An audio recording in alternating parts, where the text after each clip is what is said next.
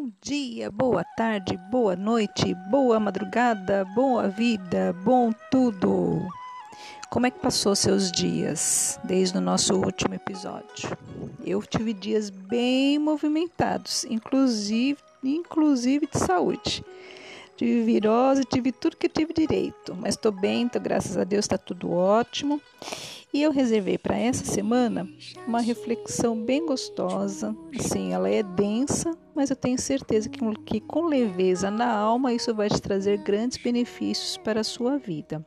Fala muito sobre o julgamento aquilo que pode nos beneficiar e o que nos impede muitas vezes de progredir devido ao julgamento não tem nenhum fundo religioso, muito pelo contrário, é muito mais, digamos, filosófico. Vamos usar assim, porque eu sou uma filósofa de botequim. Quem me conhece sabe disso e eu tenho certeza que você vai poder tirar grandes proveitos disso. Bora lá então? Boa sorte. Se gostar, compartilhe. Se não gostar, me xingue, que eu estou aberta para grandes oportunidades. Eu tinha feito outras coisas também, essa semana foi cheia de insights, mas eu achei que ia ficar muito longo, então eu dividi aqui os episódios, deixei alguns já de reserva para publicar futuramente para vocês, tá bom? Estou mudando um pouquinho o estilo, espero que você goste. Fica com Deus e boa mensagem. Fica com Deus.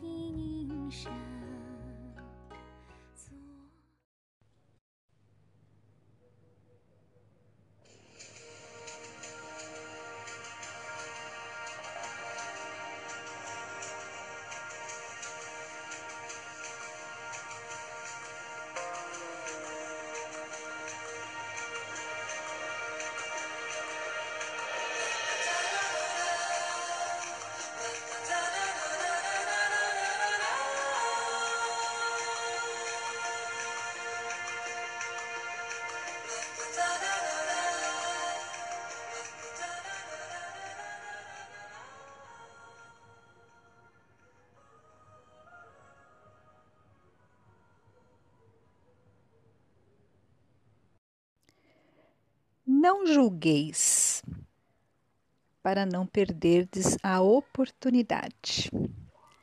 Você já parou para pensar em quantas oportunidades na vida você já perdeu devido às antipatias que carrega com você? Oportunidades das mais variadas, desde um simples passeio até sair de um problema sério que te consome há anos e que está destruindo a tua vida te contar uma coisa. Desde muito jovem, criança mesmo, eu lembro que eu tenho essa memória assim, bem, bem antiga mesmo. Eu carrego uma preocupação comigo de não julgar. Nossa, eu sempre tive pavor de julgar, gente. Nossa, era minha oração constante, desde muito pequena. Não sei de onde, acho que em outra encarnação eu fui um, algum juiz, sabe? Alguma, algum desembargador, alguma coisa assim, porque eu sempre tive pavor de julgamento. Mas é claro que eu julgo, né?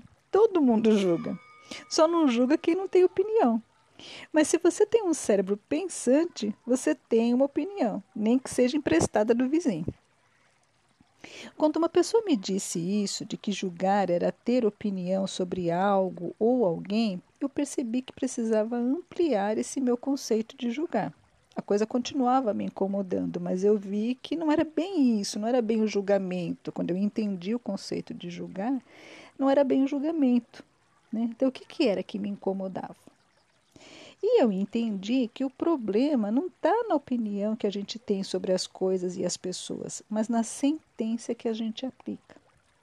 A gente tem mania de aplicar sentença sobre as pessoas, seja para seja defender, seja para né, inocentar ou para condenar. É claro que normalmente a, a, a maioria é condenada e a gente desce o cacete, né? A gente aplica a sentença, a sentença mesmo. Isso principalmente em relação às pessoas. E é aí que eu quero chegar. Você já parou para pensar alguma vez por que, que você não gosta de fulano de Bertano? Eu te confesso que eu faço isso sempre. Eu paro para pensar por que que sempre, sabe, comecei de uns tempos para cá, de um bom tempo já, comecei para por que que eu não gosto de fulano? Por que que fulano me incomoda? Por que que Bertano me incomoda? E depois que eu adquiri esse hábito, você sabe que a minha lista diminuiu um bocado?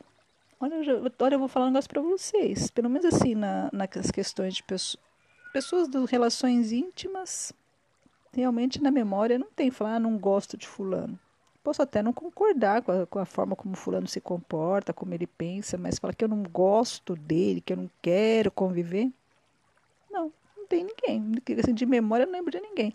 E mesmo assim, na, no mundo popular, vamos dizer, né? é, que a gente vê, seja na televisão, na mídia, né?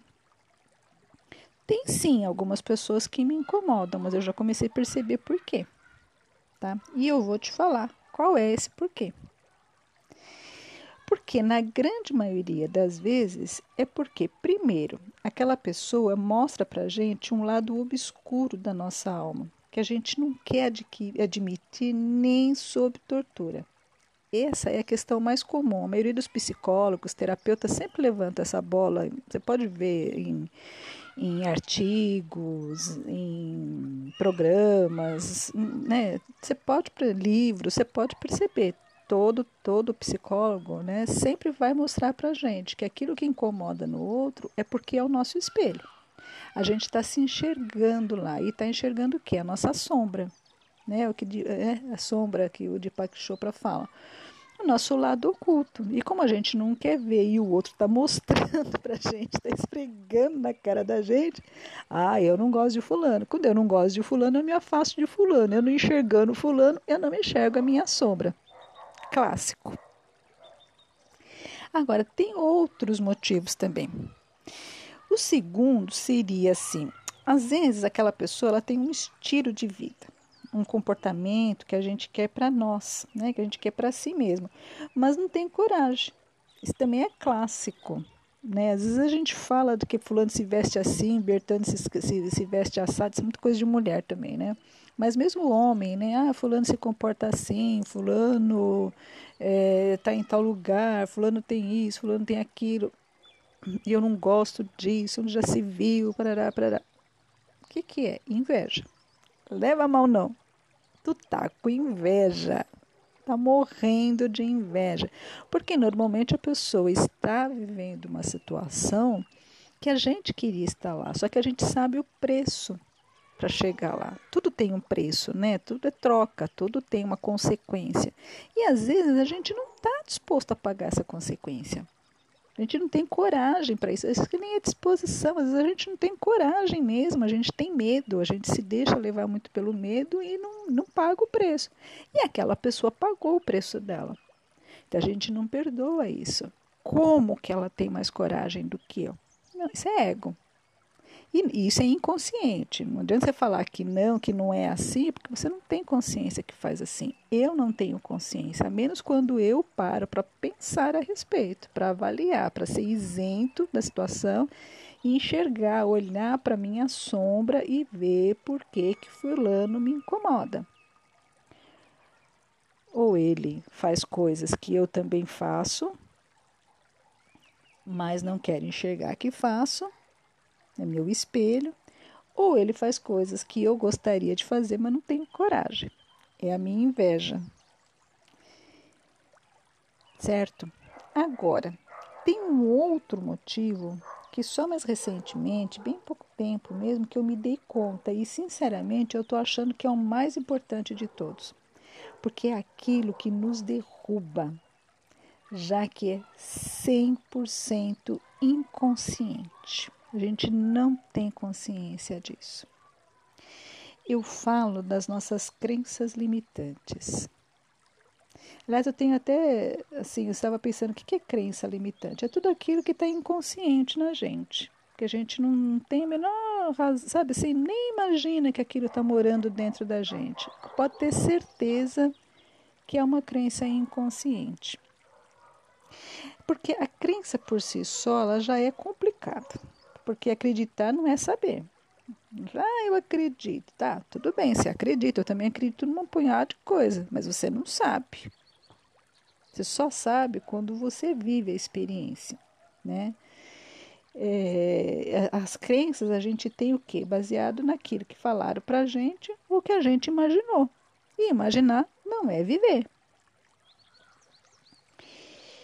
E eu vou te falar uma coisa, se liga, viu? A gente vive mais baseado em crenças do que em saberes, por incrível que pareça.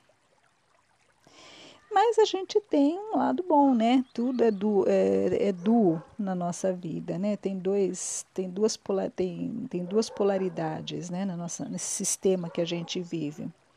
Que, qual que é o lado da, bom da crença? Tem a crença fortalecedora. Essa, pelo menos, ela move a gente, ela abre portas para o saber, ela dá coragem para a gente, né? Então a gente vai lá, essa crença é fortalecedora, então eu vou lá e eu encaro as situações. E o que, que acontece? Eu vou viver determinadas situações. Quando eu vivo, eu passo a saber sobre ela. Por quê? Porque eu vivi, eu experienciei. Enquanto eu não viver aquilo, eu não sei, eu acho, eu imagino, eu acredito. Mas essas crenças é, fortalecedoras, elas são raras, escassas mesmo no ser humano mediano. Acredite se quiser, para cada crença fortalecedora que você tem, pelo menos, pelo menos 10 crenças limitantes você tem. E é aí que mora o perigo. Às vezes alguém tem a solução para o teu problema, está te dando de graça e você nem para parar para ouvir porque não vai com a cara dela. Ou, na melhor das hipóteses, não concorda com o discurso dela. Mas o teu discurso, ou o que você pensa que é seu, porque na maioria das vezes alguém lá atrás plantou no seu subconsciente, te levou a uma situação que você não deseja. E aquela pessoa, com o discurso dela, que você não concorda de jeito nenhum, está onde você quer chegar. E eu te pergunto, o que, que a sua inteligência te diz? A minha inteligência me diz que está na hora de eu rever o meu posicionamento perante os fatos da vida, ou me conformar com a situação e parar de me lamentar.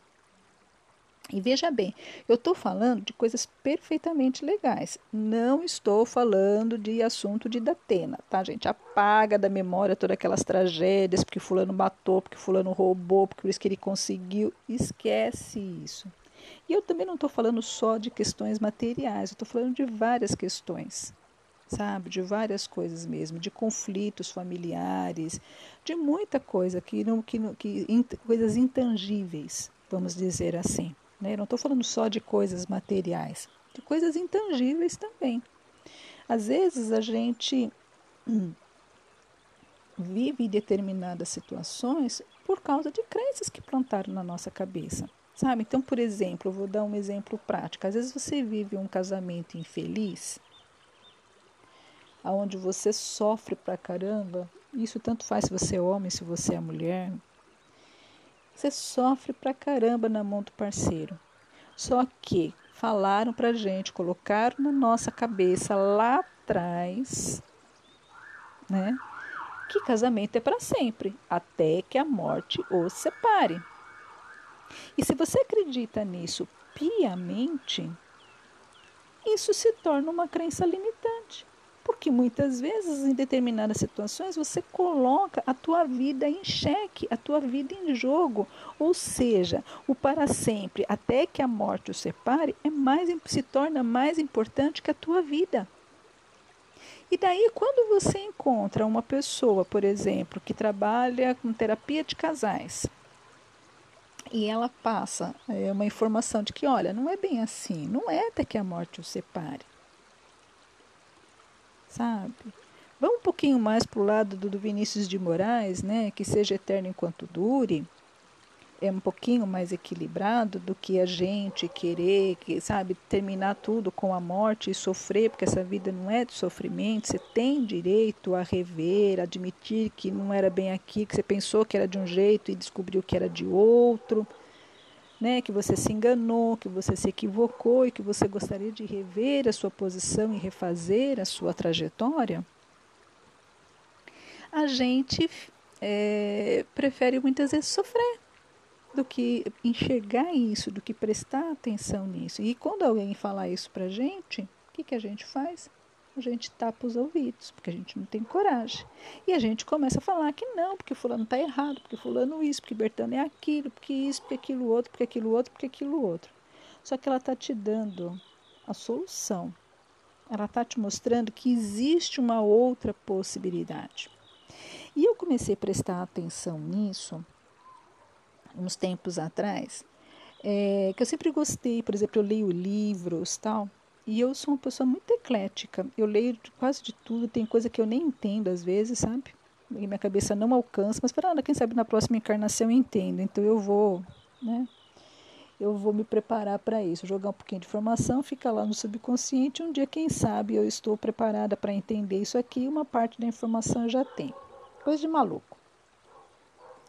E daí eu não tenho esse negócio, eu não gosto de fulano. Às vezes tá, às vezes assim, por exemplo, até tenho, por exemplo, tem determinados autores que eu não gosto do estilo dele de escrever. Às vezes eu até admiro o trabalho da pessoa, até admiro o que ela fala, admiro a capacidade dela, reconheço, tá, mas às vezes o estilo, né, da pessoa às vezes me, me é cansativo, vamos dizer assim.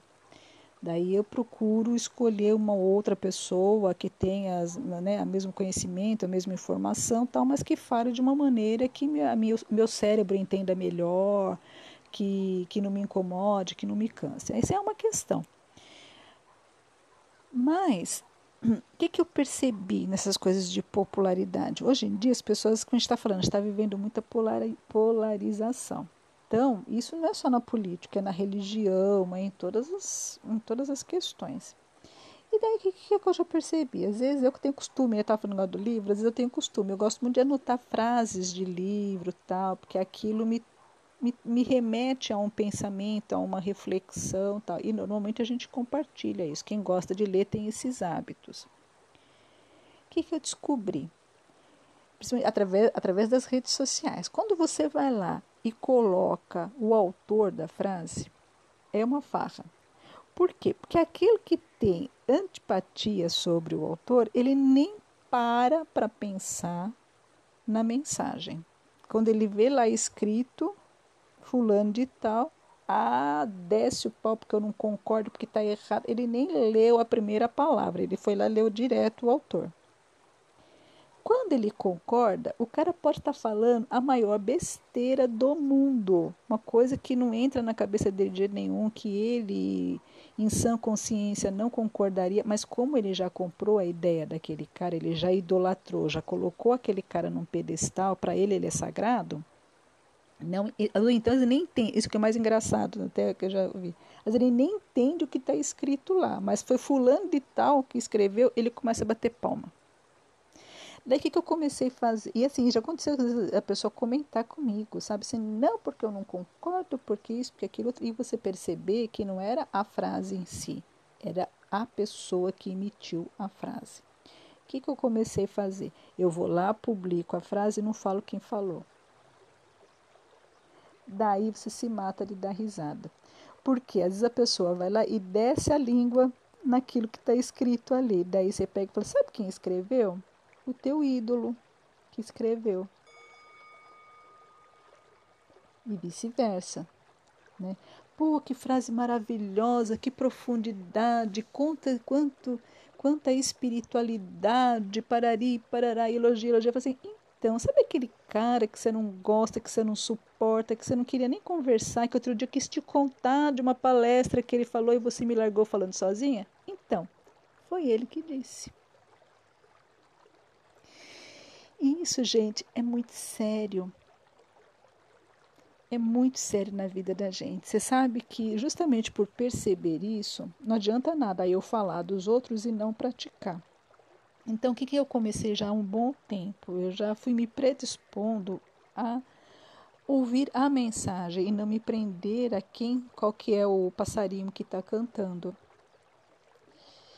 e analisar, dentro das minhas simpatias, analisar sempre as coisas com imparcialidade. E, gente, como isso foi enriquecedor para mim. Eu estou tendo, assim, oportunidades de, até essa semana mesmo, eu fiz um workshop com uma pessoa que eu, sinceramente, eu não tenho a menor paciência com aquela pessoa, de assistir aquela pessoa. O jeito, assim, eu sempre, eu sempre reconheci que ela tinha um grande teor de informação, de, de, de coisas sérias, que era um trabalhador sério, mas a pessoa, assim, sabe, me cansava, me incomodava tal. Mas, como eu sempre estou predisposta ao conteúdo e não ao passarinho, né? O, o, o pombo correio, ao carteiro. Gente, tive assim, uma oportunidade de aprender tanta coisa através dessa pessoa, mas tanta coisa, mas tanta coisa que assim eu tenho matéria, material para estudo assim para meses de estudo. Graças a essa pessoa, mas graças também à minha predisposição em ouvir. E com certeza, tudo isso que essa pessoa passou no, no workshop dela vai transformar e já está transformando a minha vida. Então é isso que eu quero compartilhar com vocês. Se a gente dá uma puta de uma volta, ilustra uma série de coisas, mas para que você possa perceber o que você está fazendo com a tua vida. Você consegue desenvolver dentro de você essa imparcialidade? Se você consegue, eu gostaria de te ouvir, porque sinceramente, pelo menos no maior círculo de pessoas que eu que eu tenho, é, que eu circulo, né, o meu círculo de pessoas, uma grande parte delas é movida pela paixão. Então, se ela gosta daquela pessoa, você não pode falar nada a respeito, que a pessoa fez e realmente aquilo é daquele jeito. Não, não, não, não, não, não, não, não. E se a pessoa não gosta da, de fulano, não adianta, a pessoa a pessoa está assim te mostrando a descoberta da pólvora colorida, sabe? Aquele negócio totalmente diferente e a pessoa não quer te ouvir. Por quê? Porque não veio, porque veio, porque veio através de alguém que ela não gosta, que ela tem antipatia. E você vai lá, quando você vai lá prestar atenção, por que, que ela não gosta do discurso daquela pessoa? É porque tem crença limitante ali no meio. Ah, porque fulano fala que é para fazer assim e não é assim. Você pode prestar atenção não funciona. Não funciona por quê? Porque ela sabota. Sabe? E às vezes, eu te, eu te confesso, a gente tem que dar um tempo. Tem uma outra, uma outra pessoa também que eu estou estudando, né, a obra dessa pessoa, que tempos atrás eu não podia nem ver na frente. Só que eu falei, não, calma, deixa ela guardada aqui, que um dia eu vou estudar ela. Uma hora que eu tiver com o coração mais limpo, eu vou lá e vou prestar atenção no que ela fala e vou descobrir por que, que ela me incomoda tanto. E, cara, foi batata. Crença limitante. As coisas que ela ensina batia com aquilo que eu acreditava. E tudo que eu estava acreditando a respeito do assunto dela limita, me impede de agir. Percebe isso? Então eu te deixo esse convite. Pensa no que eu estou falando. E vê se você também não está agindo da mesma forma. Eu tenho quase certeza que sim, porque a grande maioria de nós age assim. Só que são poucos. Eu não vou falar que eu sou a única, porque é claro que eu sei que eu não sou. Mas são poucos os que têm esse discernimento de trazer para a razão e falar: não, peraí, deixa eu olhar isso aqui com imparcialidade. E vamos ver o que, que essa pessoa tem para me oferecer e dar uma oportunidade de modificar a minha visão, de enxergar por outro ângulo, porque às vezes é nesse enxergar por outro ângulo que está a tua solução, que está a minha solução. Vamos tentar?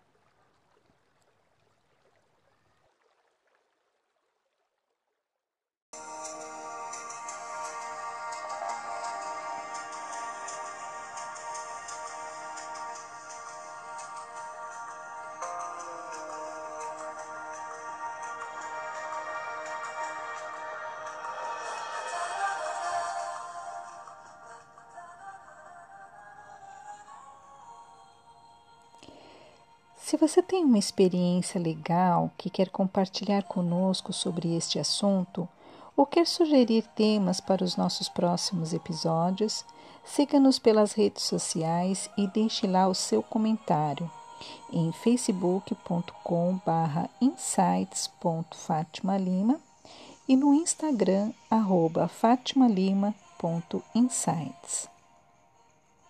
E se gostou, compartilhe Todo sábado tem um novo episódio aguardando você. Insights A nossa bandeira é a liberdade de ser quem somos. Tenham todos um bom final de semana, muita luz e paz.